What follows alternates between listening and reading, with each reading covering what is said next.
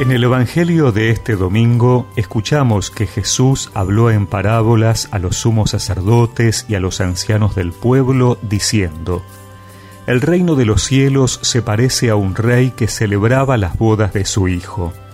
Envió entonces a sus servidores para avisar a los invitados, pero éstos se negaron a ir. De nuevo envió a otros servidores con el encargo de decir a los invitados, Mi banquete está preparado, ya han sido matados mis terneros y mis mejores animales, y todo está a punto. Vengan a las bodas. Pero ellos no tuvieron en cuenta la invitación y se fueron uno a su campo, otro a su negocio, y los demás se apoderaron de los servidores, los maltrataron y los mataron. Al enterarse, el rey se indignó y envió a sus tropas para que acabaran con aquellos homicidas e incendiaran su ciudad. Luego dijo a sus servidores, El banquete nupcial está preparado, pero los invitados no eran dignos de él. Salgan a los cruces de los caminos e inviten a todos los que encuentren. Los servidores salieron a los caminos y reunieron a todos los que encontraron, buenos y malos, y la sala nupcial se llenó de convidados. Cuando el rey entró para ver a los comensales, encontró a un hombre que no tenía el traje de fiesta. Amigo, le dijo, ¿cómo has entrado aquí sin el traje de fiesta? El otro permaneció en silencio. Entonces el rey dijo a los guardias, Atenlo de pies y manos y arrójenlo afuera, a las tinieblas, allí habrá llanto y rechinar de dientes, porque muchos son llamados, pero pocos son elegidos.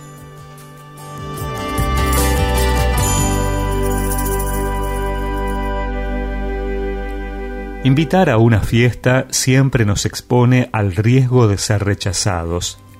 Y en el Evangelio que hemos escuchado, Jesús nos dice que Dios con nosotros también está dispuesto a correr este riesgo. Si el banquete de la parábola es la vida plena a la que Dios nos llama, no todos están dispuestos a vivirla.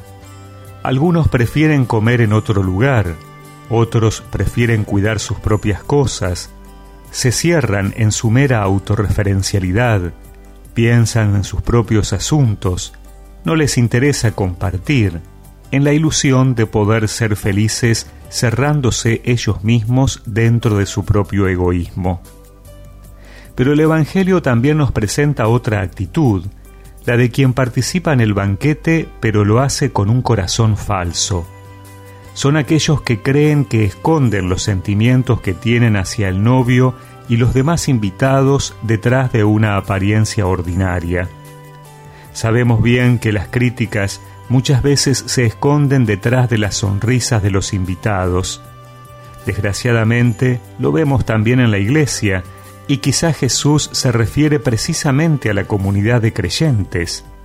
Más allá de la observancia exterior, ¿vivimos realmente el Evangelio en lo profundo de nuestro corazón?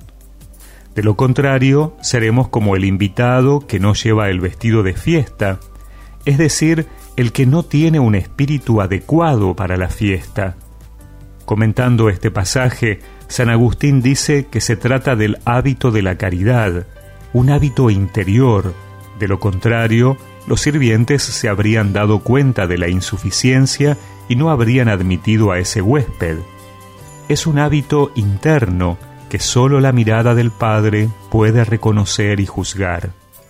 Por lo tanto, todos estamos llamados a esta celebración de la vida, pero también todo depende de nuestra respuesta.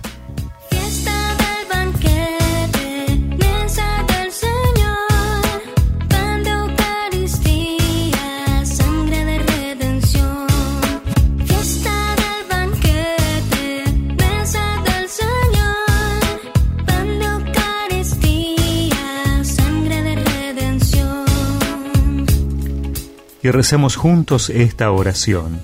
Señor, te pido tener un corazón disponible para responder a tu llamado y una disposición abierta a disfrutar del banquete que me ofreces. Amén. y que la bendición de Dios Todopoderoso, del Padre, del Hijo y del Espíritu Santo los acompañe siempre.